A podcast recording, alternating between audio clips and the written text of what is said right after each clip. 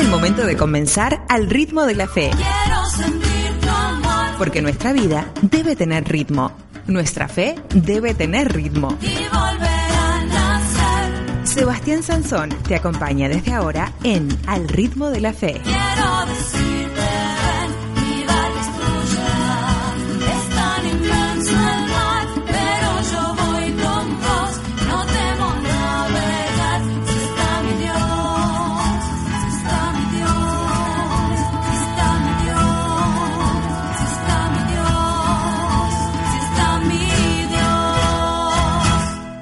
Señoras y señores, tengan ustedes muy buenas tardes. ¿Qué tal? ¿Cómo les va? Bienvenidos y bienvenidas a una nueva emisión de Al ritmo de la fe por Radio Mario Uruguay. Es un gusto saludarlos hoy miércoles 9 de noviembre de 2016 con una invitada de lujo que ya procedo a presentar. Gracias por acompañarnos.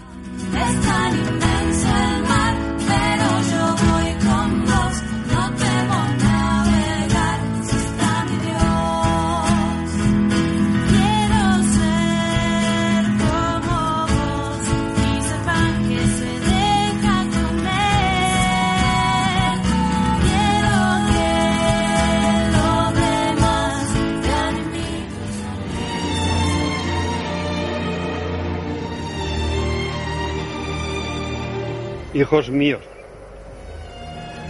allí donde están vuestros hermanos los hombres, allí donde están vuestras aspiraciones, vuestro trabajo, vuestros amores, allí está el sitio de vuestro encuentro cotidiano con Cristo.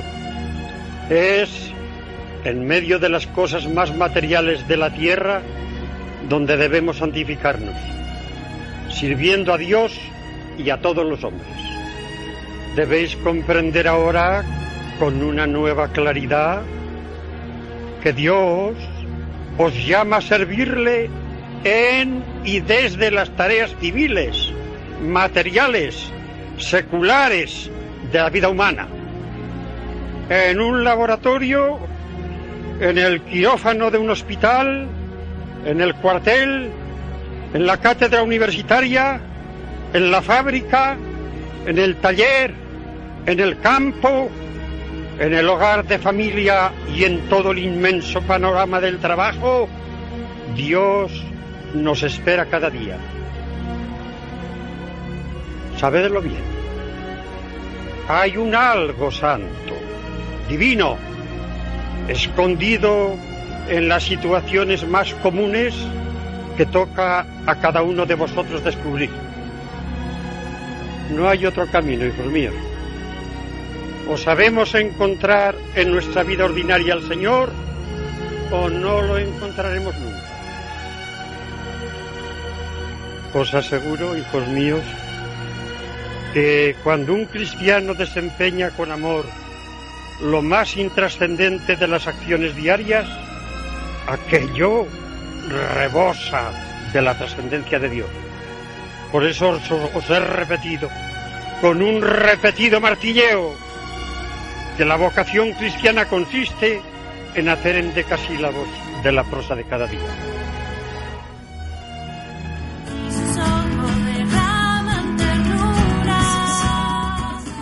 Con estas palabras describía San José María Escribá, el fundador del Opus Dei, esta prelatura personal de la Iglesia Católica que ayuda a encontrar a Cristo en el trabajo, la vida familiar y el resto de las actividades cotidianas. De hecho, el Opus Dei cumplió 60 años de labor en el Uruguay y en ese contexto para sintonizar con su espíritu, su propuesta, su mensaje para conocer el aporte que ha hecho a la Iglesia Católica, esta tarde me acompaña en estudios Patricia Schroeder, supernumeraria del Opus Dei, un miembro que sin compromiso de celibato participa plenamente de las actividades apostólicas y que resulta compatible con el cumplimiento de las obligaciones familiares, profesionales y sociales. Patricia es magíster en gestión de comunicación de las organizaciones por la Universidad Austral y actualmente es directora del máster en dirección de comunicación y titular de la cátedra de comunicación estratégica en la Universidad de Montevideo. También se desempeña como asesora de comunicación en instituciones del área de la salud y en organizaciones no gubernamentales, promoviendo también campañas de bien público en el área de inclusión de la discapacidad y promoción de la familia. Patricia, buenas tardes y gracias por estar acá.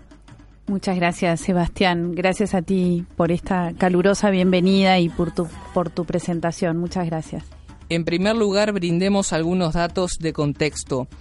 En primera persona y desde tu experiencia, ¿qué es el Opus Dei? El Opus Dei, eh, recién al comenzar el programa pusiste palabras de San José María y creo que él lo ha definido muy bien. Y tú decías también, es una institución de la Iglesia Católica eh, que promueve, que promueve la santidad en medio del mundo, ¿no? Es un llamado a todos a ser santo eh, con las tareas ordinarias, con lo que hacemos todos los días.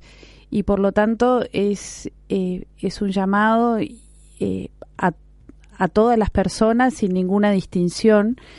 Y, y, bueno, y en lo personal lo que te puedo decir es que a mí lo que, lo que me cautivó fue, fue ese mensaje.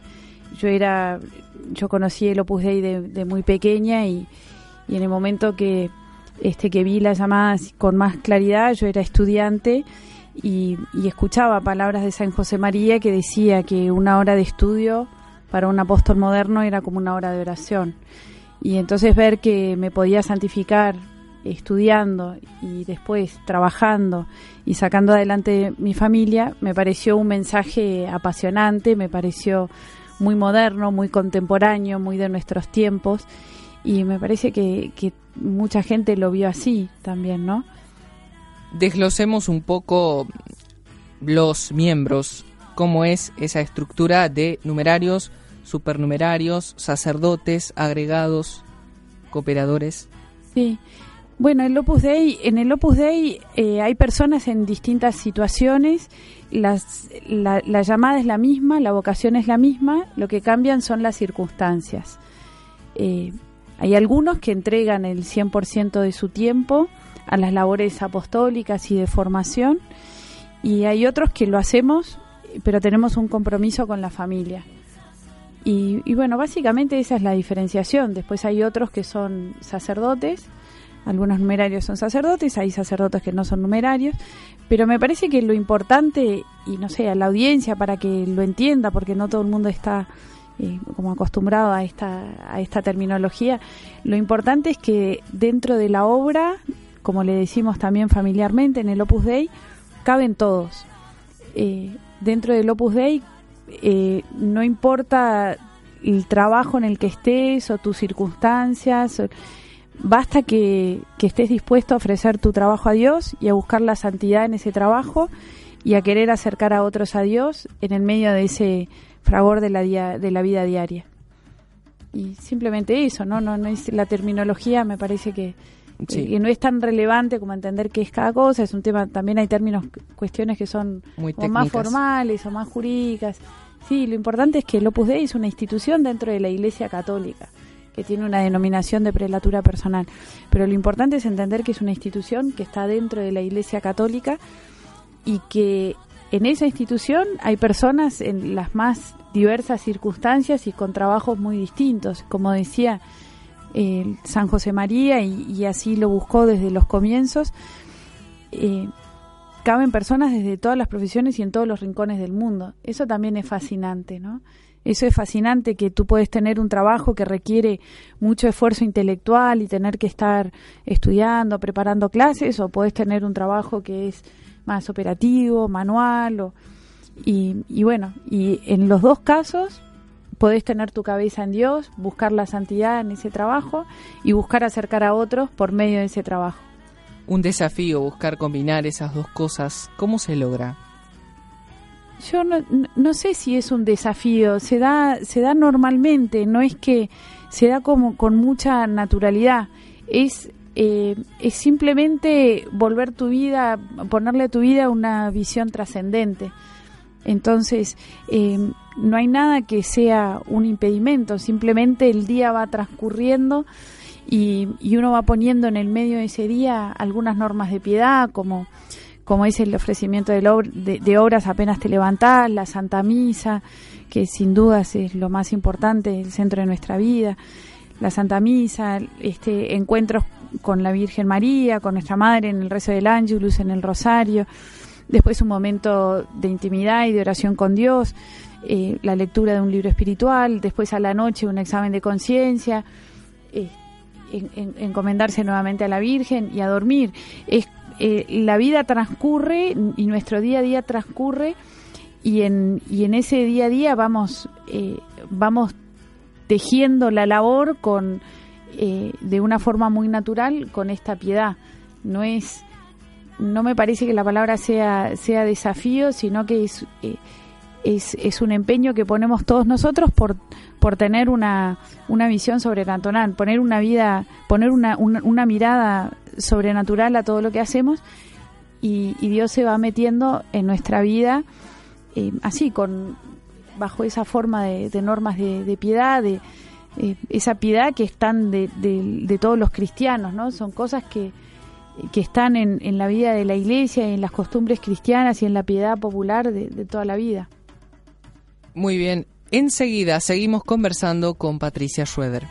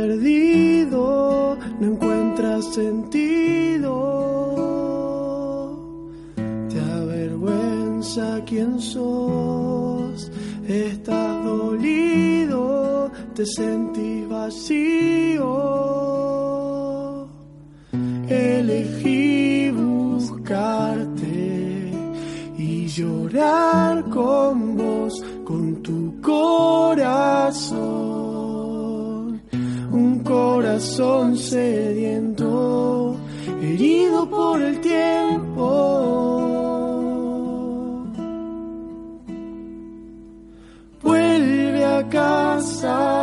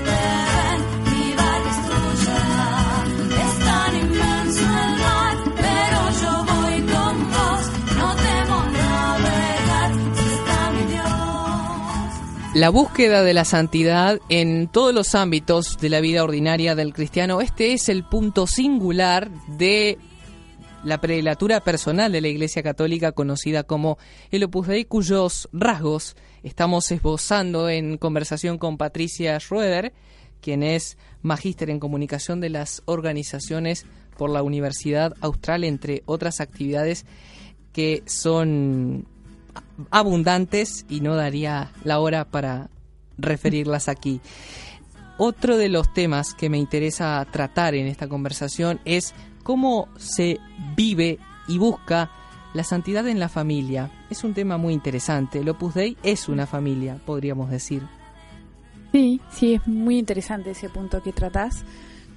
El Opus Dei es una familia eh, donde uno encuentra, encuentra lazos fraternos por todos lados, porque eh, si bien hay miembros de la obra en muchos rincones de la tierra y por suerte también en muchos rincones de este país, no solo en Montevideo, eh, también nos apoyamos, nos apoyamos de una manera muy cercana unos a otros, vivimos eh, medios de formación eh, donde nos encontramos con, gente más cercana, semanalmente, a diario, y, nos une un gran cariño eh, por todos los que estamos dentro de la obra, ¿no? Hay, hay un lazo sobrenatural muy fuerte que muchas veces puede ser más fuerte que el, que el lazo sanguíneo.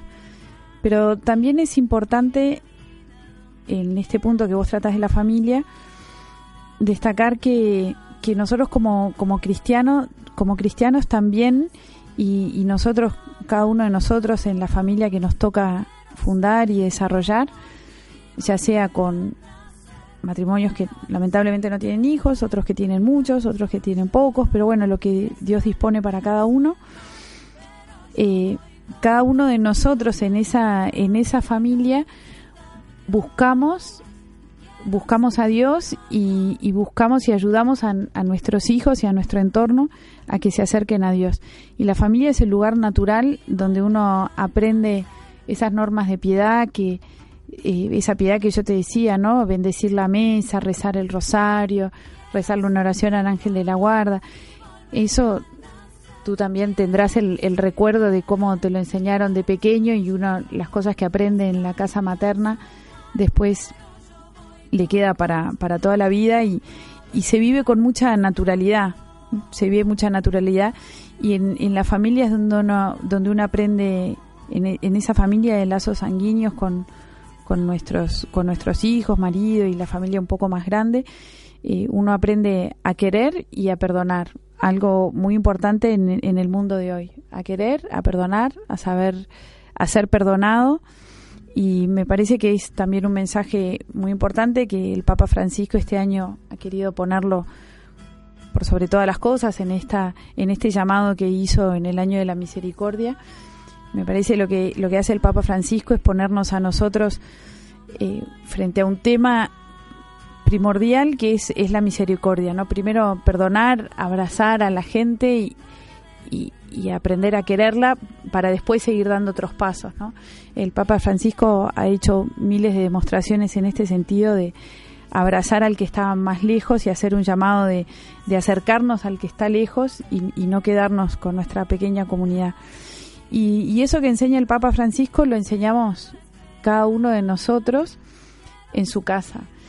El San José María decía que, que cada hogar sea como, como el hogar de Nazaret, donde uno pueda en su casa encontrar, encontrar, encontrar ese, eh, ese amor de Dios, a la Virgen María, a San José, en, en, las tareas cotidianas y en esa, con esa naturalidad y con los problemas que tenemos todos, ¿no? Porque esto no es eh, no es que sea todo un lecho de rosas, todas las familias tienen dificultades, familias cristianas y no cristianas, todos sabemos que pasan por muchas dificultades económicas, de enfermedades, pero, pero en, esa, en esa primera comunidad eh, se aprende a amar y a perdonar. Y me parece que eso es un gran tesoro para la sociedad y para el mundo de hoy.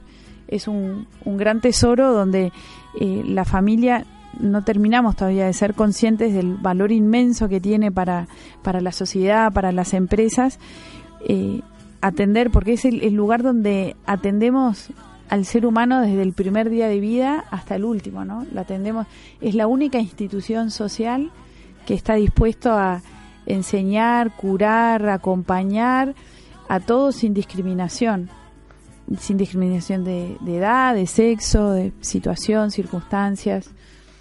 ¿En qué consiste tu actividad dentro de estas campañas de bien público en el área de la inclusión social y de la familia?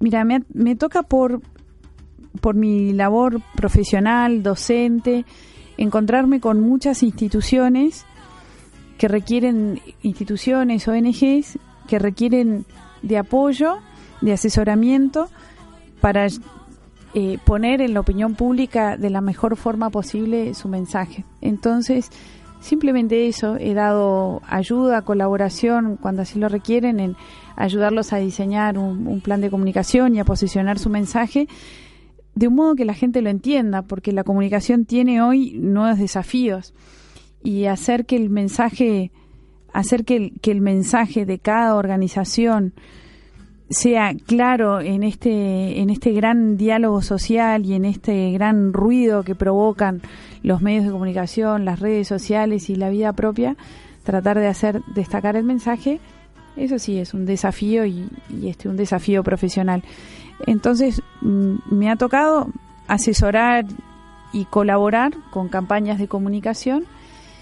Eh, tengo un hijo con síndrome Down y eso me ha hecho ver una realidad eh, más rica de la que yo tenía. Yo lo veo esto como, como un gran, eh, una gran oportunidad que me ha dado Dios de, conocer a la persona, eh, a la persona y al mundo en que tenemos rodeado de, de una manera más diversa, más amplia. gracias a, a, mi hijo me he involucrado con organizaciones de, con organizaciones que tienen que ver con la educación del síndrome Down, con la inclusión el síndrome Down en el mundo laboral, eh, con el, gran reto que implica para, para todos los padres eh, lograr que ese hijo que ese hijo sea feliz, ¿no? Lo que busca cada, me parece que lo que buscamos todos los padres es que el hijo sea feliz. Entonces, cuando tenés un hijo con una discapacidad, ese, esa búsqueda de la felicidad del hijo y de esa autonomía, lograr que sea autonomía, es un camino un poquito más empedrado es un camino un poco más difícil de, transitar. Pero, pero bueno, gracias a él eh, conozco un mundo más diverso, conozco un mundo que requiere de, la inclusión.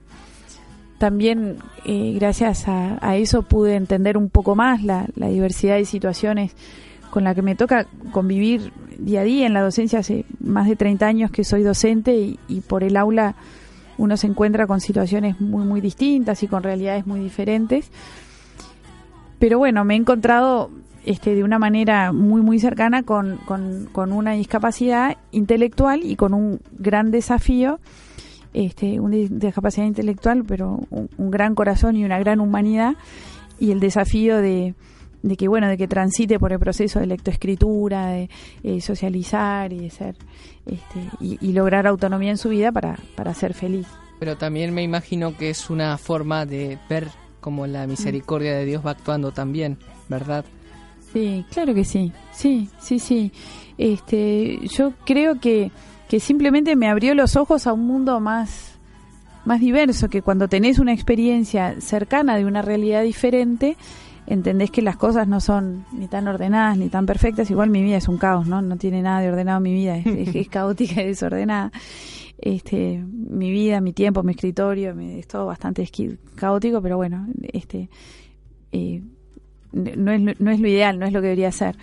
Pero este, uno abre los ojos y ve que, que bueno, que el mundo es, eh, y las personas, y, la riqueza de, de, la humanidad es, es enorme, ¿no? Que cada persona es, con los hijos uno lo ve muy claro, cada uno es distinto pero ahora se ve como con un poco más de profundidad, esa diversidad se ve con un poco más de, profundidad. Hemos tocado dos temas muy importantes, eh, como son la comunicación y la familia, y me interesaría preguntarte qué sensaciones te dejó el Congreso Nacional de la Familia, en el que participaste, presentaste a una de las expositoras, y qué, qué podríamos pasar en limpio de esa experiencia. ¿Qué opinión te deja? El Congreso, este último Congreso Nacional de la Familia fue una experiencia interesantísima, súper, este, que, que, todos los que estuvimos ahí quedamos con el, con el corazón repleto, ¿no? De buenos sentimientos. Nos puso nos puso frente frente a temas que a todos nos, nos atraen, nos interesa de una manera de una manera eh, muy clara, muy simple, todos los expositores fueron eh, de una gran claridad, pero me parece que pasando raya eh, nos todos quedamos convencidos de que nuestra familia es un gran tesoro y un gran bien para la sociedad.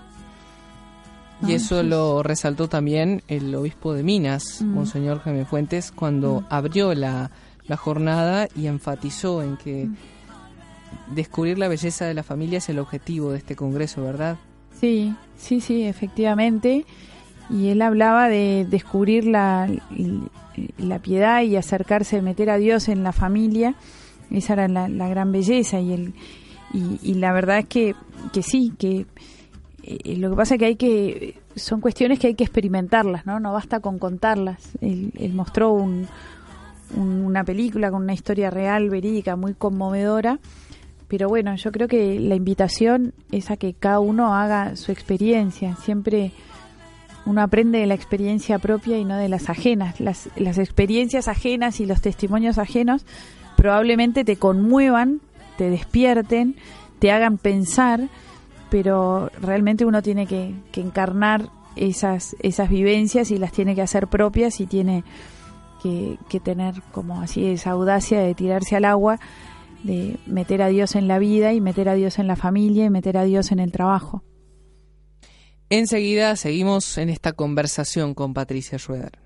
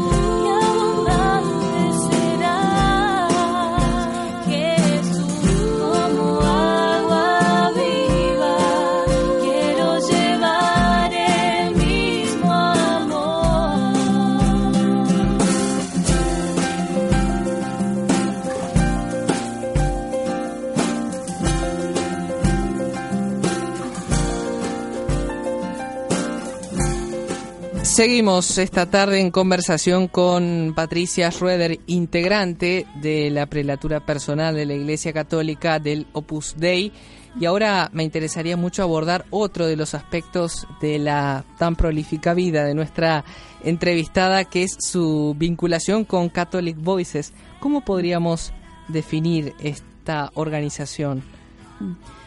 Catholic Voices es una iniciativa de un grupo de laicos que lo que busca lo que busca es eh, llevar el mensaje el mensaje de la Iglesia de una manera efectiva, eficaz a la opinión pública. Es poner la voz de la Iglesia, ayudar a poner la voz de la Iglesia en los medios. Eh, es una organización donde estamos al servicio de los medios y de la opinión pública. Estamos para, para colaborar y para servir en los medios de comunicación con el objetivo de llegar a la opinión pública. Entonces, esta iniciativa que nace en el 2011 en Inglaterra, eh, muy pronto va teniendo, muy pronto, en pocos años, va, se, va replicando esta experiencia en muchos países y en Uruguay eh, acabamos de terminar la capacitación de voceros, que es eh, el país número 23 en, en esta experiencia de Catholic Voices. Entonces podemos dar comienzo a Voces Católicas Uruguay. Tenemos un grupo de voceros preparados que acaban de pasar por una capacitación muy exigente para salir a los medios de comunicación y buscar eso, servir a los medios, estar dispuestos, estar atentos a las necesidades de comunicación eh, en todo lo que refiere al mensaje de la Iglesia. Sobre todo también en temas controversiales, presentando la postura oficial, podríamos decir. Sí, en los temas controversiales lo que pasa es que no estamos para los temas controversiales. Lo que sucede es que en los temas controversiales, en algunos temas, eh, estos donde hay más polémica, donde podríamos decir no hay consenso, donde hay opiniones repartidas, es más interesante entender la postura de la Iglesia y entenderla mm, de una manera eficaz, efectiva, realmente entenderla. El Papa Francisco es realmente un este un gran comunicador. Un gran comunicador. Esto nos da mucho ejemplo a todos. Y comunica desde, desde las palabras, desde los gestos, desde las actitudes. Y entonces, eh, bueno, estamos atentos al, al, mensaje del Papa y, y a la iglesia y a los requerimientos de la iglesia local. Porque Catholic Voices tiene para, para transmitir este mensaje una metodología específica eh, en, la cual se, trabajamos, ejercitamos y entrenamos a los voceros, eh, que se, y esa metodología se, se adecua a la realidad de cada país. Cada porque cada país, perdón, la metodología no se adecua, sino lo que se adecua es, son los problemas, las circunstancias, las noticias, lo que es noticiable en Uruguay, lo que es noticioso aquí, no es noticioso probablemente en México, o de la misma manera, con el mismo énfasis. Y, bueno, y después hay temas universales, ¿no? Hay temas que interesan a, toda la humanidad. Hay temas que, eh, temas importantes y temas actuales. Hay, me parece como una, una necesidad de usar nuevas formas de dar el mismo mensaje de siempre. El de Jesús. El de Jesús. El de Jesús que, que, fue el, gran comunicador y el gran formulador del mensaje, fue Jesús, que se enfrentó también, eh, en, sus tiempos se tuvo que, enfrentar y, tuvo, y fue cuestionado, duramente cuestionado, no comprendido por muchos, pero finalmente eh, su, su, mensaje termina siendo, siendo claro y, y, y adecuado adecuado a su tiempo y adecuado a nuestros tiempos. Hay que buscar nuevas formas de transmitir ese mensaje. ¿Qué cambios has visto en la comunicación de la Iglesia Católica desde Benedicto XVI hasta el pontificado de Francisco de hoy en día? Em, a ver, bueno, yo lo que te puedo decir es que el, el Papa Francisco obviamente hemos tenido papas muy santos, ¿no? San Juan Pablo II, Benedicto XVI, el Papa Francisco. Tenemos, me parece que, que hemos tenido como ese regalo de Dios de tener papas tan santos, tan buenos que le, ha hecho, le han hecho tanto bien a la iglesia. Eh, San Juan Pablo II recorrió el mundo, salió de Roma, se subió en avión y dio no sé cuántas veces la vuelta al mundo y no dejó rincón de la tierra por abrazar. Eh, Benedicto XVI dio un mensaje con muchísima, con muchísima claridad y con muchísima solvencia y en ese tiempo seguro, en ese, en, ese tiempo pontificado seguramente era lo que, con toda seguridad y con toda certeza era lo que necesitaba la iglesia.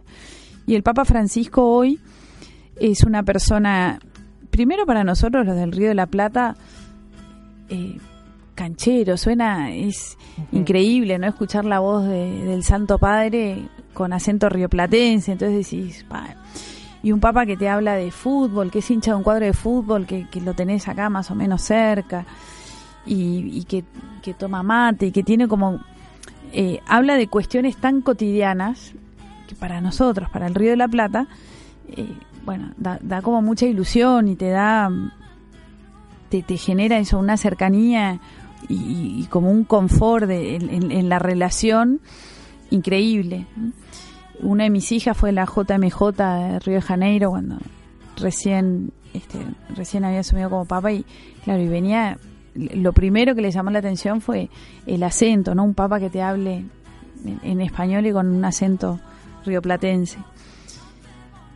Y, y bueno, el Papa Francisco pero los papas anteriores también, ¿eh? porque San Juan Pablo II también eh, eh, han aportado una gran transparencia, no solo una cercanía, sino una, una gran transparencia de, y, un acercamiento a todo el mundo, ¿no? A todo el, Papa ya no se queda en, en el Vaticano y no es alguien accesible, sino que el Papa es un pastor con olor a oveja, como le gusta decir al Papa Francisco, un pastor con olor a abeja, a oveja que, sale y recorre el mundo y abraza a todos.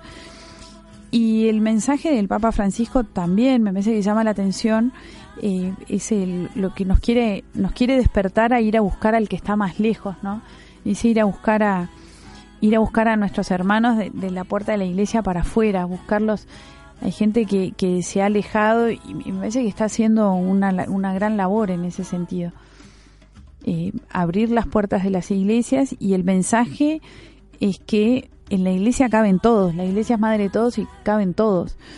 Y ese mensaje ha sido muy contundente respecto a, temas controvertidos, que bueno, yo no soy una especialista para hablar de esto, pero, pero en, temas controvertidos como por ejemplo los homosexuales o los, los divorciados y vueltos a casar, lo que le dice el Papa Francisco es que todos están en la iglesia y decía, yo leí algo, una declaración en su último viaje, decía, yo me imagino, yo no me imagino a Jesús diciéndole, vos no te acerques.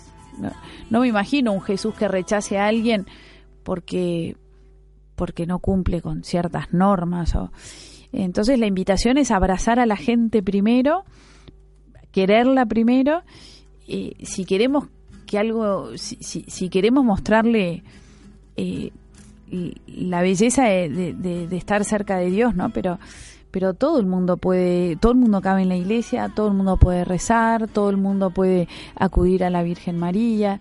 No hay ningún impedimento, no hay, no hay nadie que quede excluido ni nadie que se deba sentir excluido del mensaje de Jesús, porque Jesús no vino a hablarle solo a unos, ¿no? Ni, ni solo a los prolijos entre comillas. Jesús no vino a hablar a los que estaban eh, bien portados, entre comillas. Jesús, el, llamado de Jesús es a toda la humanidad. Y, y, así es como lo está, y así es como lo está replicando este Papa y los anteriores también. Y aquí en la Arquidiócesis de Montevideo también tenemos un ejemplo muy, muy mm. este, digno de, de admirar, que es el del cardenal Sturla, que también sigue esa lógica de acoger a todos. ¿Cómo ves mm. este, este cardenal que Dios nos ha regalado? Sí, bueno, en primer lugar, agradecida a la labor y el trabajo de, pastor que hace el cardenal Sturla y se acerca a todas las comunidades, a todas las personas. Lo veo con, con ojos de agradecimiento, ¿no? lo veo con ojos de agradecimiento por esa entrega y ese espíritu de servicio incansable de estar donde lo llaman, ¿no? Eso es, eso es lo que me más que verlo, lo que me genera es un sentimiento de, de profundo agradecimiento y, y bueno, y si alguien está este, escuchando este, este programa, me parece que es un buen momento para, este, para, para pedir por el cardenal Sturla y por todos los sacerdotes y por todos los pastores que tiene la iglesia que, que necesita que los acompañemos con nuestra oración porque realmente tienen una labor eh, difícil, sacrificada, eh, dura, trabajan incansablemente. Entonces, bueno, aprovechar este momento para este para subir una oración al cielo y pedir por todos ellos y para que haya más vocaciones en la iglesia que sin duda se necesitan y el cardenal Sturla también ha impulsado programas muy interesantes este año mm. en la arquidiócesis que buscan justamente mm. construir esa iglesia en salida que el Papa Francisco mm. quiere, el programa de puertas abiertas y también eh, nos vimos en el lanzamiento del plan de comunicación social de la arquidiócesis. ¿Cómo viviste ese momento también tan, tan grato? Sí, también con, con orgullo y, y, este, y mucha alegría, porque sin dudas la arquidiócesis de Montevideo mm, hizo y está haciendo un gran esfuerzo en la comunicación con, con ese espíritu de servicio que siempre tiene, tratando de servir a la sociedad uruguaya, de servir a la patria, de servir a los ciudadanos, de servir al país en el que estamos. Eh, eh, con esa vocación de servicio es que pone a disposición la comunicación como un instrumento para servir, un instrumento para, para servir y para, para acercar, para promover el diálogo, para generar paz en nuestra sociedad, sin lugar a dudas valores que todos anhelamos, ¿no? Y que todos y que todos queremos para, para el para el Uruguay de hoy. Y, y bueno, eso, yo veo que hacen eh, que están haciendo y, tienen logros muy importantes, muy importantes eh, en cuanto a, la comunicación, no solo, no solo en cuanto a estructura, sino el mensaje y el gran esfuerzo de servir a la sociedad por medio de la comunicación, haciendo llegar el mensaje de, Jesús. En instantes vamos a la última parte de este diálogo con Patricia Schroeder.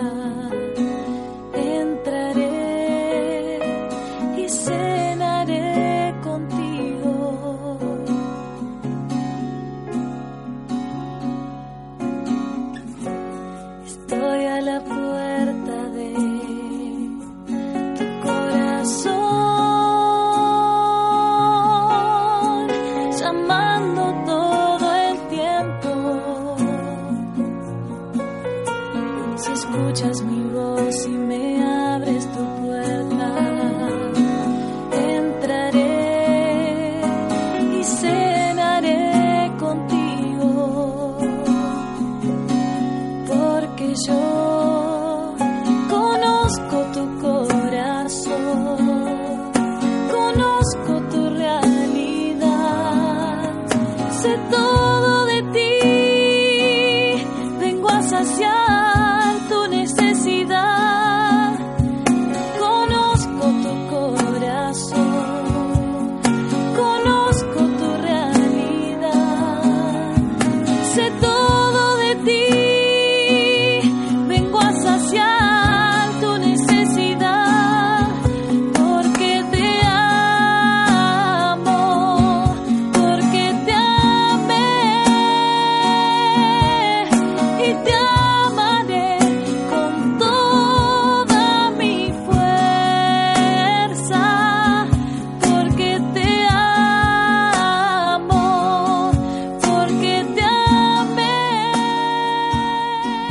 este último tramo, en conversación con Patricia Schroeder, miembro del Opus Dei, institución de la Iglesia Católica que ha celebrado el pasado 20 de octubre sus 60 años de labor apostólica en el Uruguay, me interesaría que nos comentes cuál ha sido, en tu opinión, el aporte que ha hecho la obra a la vida de la Iglesia del Uruguay.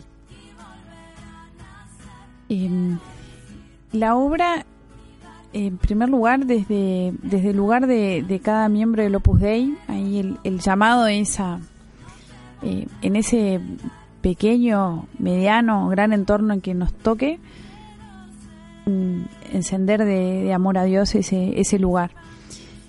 Y, ese, y ese afán de, llevar a, a, Dios a otras personas lleva a que en la obra muchas personas emprendan muchas labores, innumerables. A esta altura del partido te diré que si tengo que hacer la lista, no, no es, es muy grande la lista. ¿no? Porque desde colegios en Montevideo, en el interior del país, residencias universitarias, centros juveniles, lugares, este, eh, los, los centros juveniles que son este, los clubes para chicos y chicas, los, este, eh, la Universidad de Montevideo, los Pinos, el CADI, son muchas labores que emprenden los, los miembros de la obra por, por, por iniciativa, iniciativa propia que empiezan eh, con ideas, pero, pero estos son como las instituciones que se ven, ¿no? Yo te digo Los Pinos y el CADI o la Universidad de Montevideo, tú, tú identificás con una institución. Pero lo que te decía al comienzo es que, que cada persona en el lugar donde está trata de acercar a otros a Dios. Entonces de repente en, en la casa de en la casa de, una madre de familia y un grupo de niños que aprenden, que se preparan para la primera comunión, o u otros que grupos de matrimonios que buscan formarse, fortalecer su fe y fortalecer su, su matrimonio, fortalecer su familia, educación de los hijos. O sea, son, son muchísimas, muchísimas las iniciativas eh, de, los, de los miembros de la obra que, colaboran con distintos, desde distintos puntos con, la sociedad uruguaya, ¿no? Con, con la, a nivel de infancia, juventud, matrimonio, familia, etcétera, etcétera, etcétera. El 20 de octubre de 1956 llegaban a Montevideo los primeros dos sacerdotes de la obra, el padre Agustín Falseto y el padre Gonzalo Bueno, y también este, el cardenal Esturla presidió una misa el 20 de octubre en acción de gracias por mm. estos 60 años. ¿Qué te dejó esa celebración tan emotiva? Sí, bueno, nuevamente muchísimo agradecimiento eh, a estos dos sacerdotes que con una entrega, con, con, una entrega y haciendo lo que tenían que hacer cada día y cumpliendo su, su labor, eh, su labor desde eso, desde cosas muy pequeñas y, cada día y, y haciendo el Opus Dei en, cada momento, en cada circunstancia, eh, por esa por esa entrega que tuvieron los muchos frutos, ¿no? Y hoy tenemos la suerte de tenerlos todavía con nosotros y, de poder agradecerles personalmente porque están se han quedado en Uruguay y los tenemos este, y compartimos con ellos, tenemos la, la alegría de compartir con ellos mucho. Y en esa misa lo que compartimos fue una acción de gracias lindísima, gigante, y también el agradecimiento del cardenal Esturla y, el gran cariño que le tiene el cardenal Esturla a, a Opus Dei en, Uruguay y en Montevideo. Y el, en, esa, en esa ceremonia, Sturla también se refirió a todos estos emprendimientos que tú mencionaste y justamente eh, recordaba la frase de San José María que decía que son focos que irradian el espíritu cristiano, ¿verdad? ¿Qué mensaje final podríamos dejar a nuestros oyentes para que alentarlos a descubrir el espíritu de la obra, a poner en oración las personas eh, que están en ella, trabajando por la santidad y para que sea muchísimo más valorada dentro de la iglesia? el mensaje yo lo que lo que te puedo decir es que el, llamado el llamado en el Opus Dei es muy atractivo incluye a todos todos todos los que quieran buscar a Dios en su trabajo entonces el mensaje es eh, eh, el mensaje es, esa la, la belleza de buscar la santidad en el trabajo la santidad preparando una clase cambiando pañales, cocinando, preparando la sopa o la ensalada con este calor. Y, y que en eso que hacemos, en esas cosas tan pequeñas, encontramos a Dios. Y no solo encontramos a Dios, este, nos estamos santificando, ¿no? Nos ganamos el cielo, nos ganamos la vida eterna, que es un gran tesoro. El mensaje es esa, es la belleza de este, la, la, belleza de este, de este mensaje y de este llamado en el Opus Dei, hacerse santo todos los días, con las cosas pequeñas y con lo ordinario de cada día, nada extraordinario. Patricia, eh, ha sido un gran placer tenerte aquí eh, y disfrutar al máximo esta hora eh, que dio para agotar todos los, los puntos que tenía pensados y que caracterizan a la obra. Muchísimas gracias y espero que nos sigamos viendo. Nos seguimos viendo, Sebastián. Gracias a vos. Chao. Y a ustedes, muchísimas gracias por habernos acompañado. Nos reencontramos muy pronto. Que pase muy bien.